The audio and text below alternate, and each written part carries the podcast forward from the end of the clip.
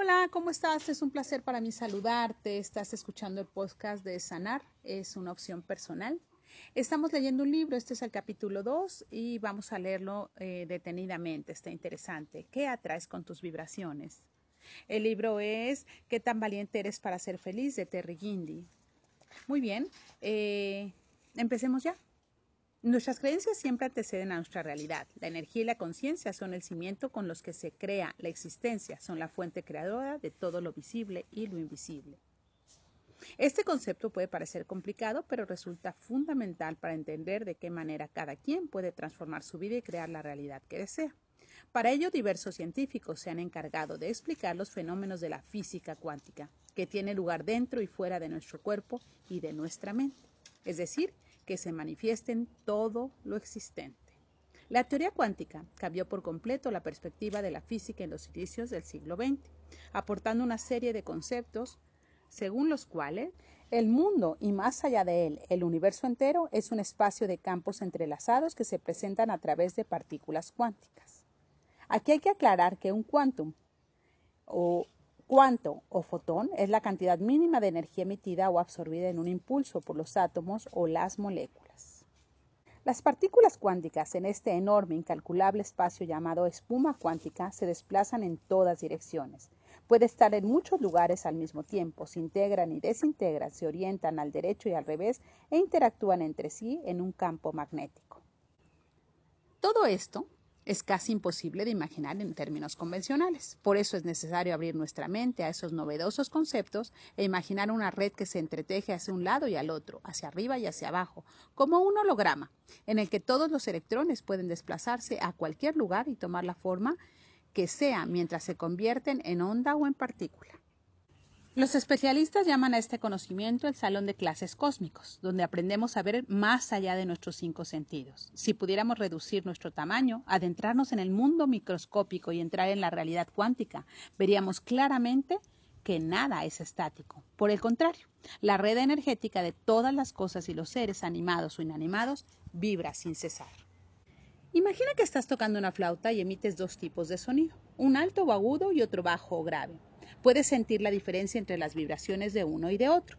La nota alta vibra rápidamente y es más vivaz y alegre que la nota baja, que vibra pesada, lenta, pausadamente.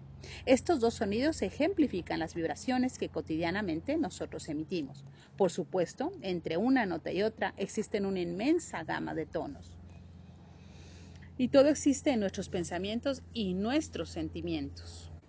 Al igual que todo lo físico y material que podemos tocar, ver, oír, oler y saborear, nuestros pensamientos y sentimientos están hechos y se manifiestan a través de la misma red de energía vibracional. ¿Sí? ¿Escuchaste bien? Nuestros sentimientos y nuestros pensamientos están hechos de energía, de ondas y partículas electromagnéticas que atraen a sus iguales al encontrar la misma frecuencia vibracional.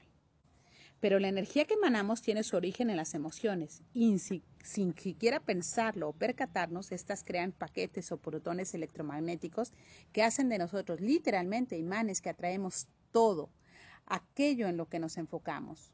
Paso a paso, segundo a segundo, sea bueno o malo, exitoso o mediocre, triste o alegre, lento o rápido. Si emitimos una nota alta, atraemos notas altas. Si emitimos notas bajas, atraemos notas graves. ¿Qué notas están sonando en nuestra frecuencia vibracional? Nuestros sentimientos y emociones son energía.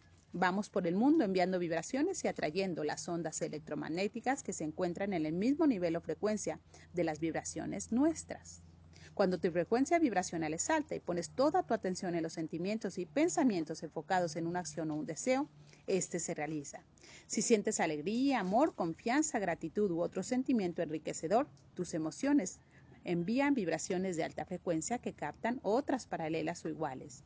Pero por el contrario, si envías vibraciones de baja frecuencia producidos por la ira, la envidia, el miedo, la desconfianza, lo que regresa a ti son vibraciones de la misma intensidad, que lo único que logran es ahondar aún más la penumbra y el desazón en el que ya te encuentras sumido.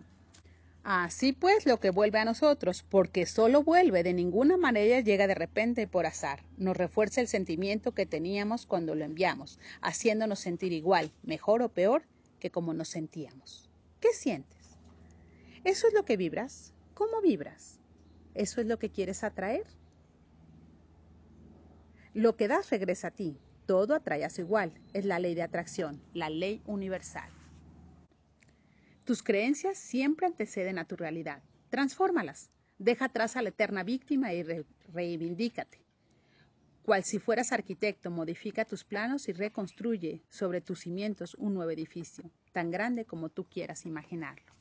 Muy bien, este capítulo nos habla de nuestras vibraciones, nuestros pensamientos, sentimientos y emociones. Hemos hablado mucho sobre la ley de atracción y quizá está ya muy manoseada, podríamos decirlo. Pero es real que si somos energía y conectamos con energía regularmente, conectamos con la misma energía que estamos manejando. Yo te invito a hacer un ejercicio muy sencillo. Pon una canción en AM y quiere escuchar en una estación de FM. Es imposible, porque están vibrando en diferente tipo de onda.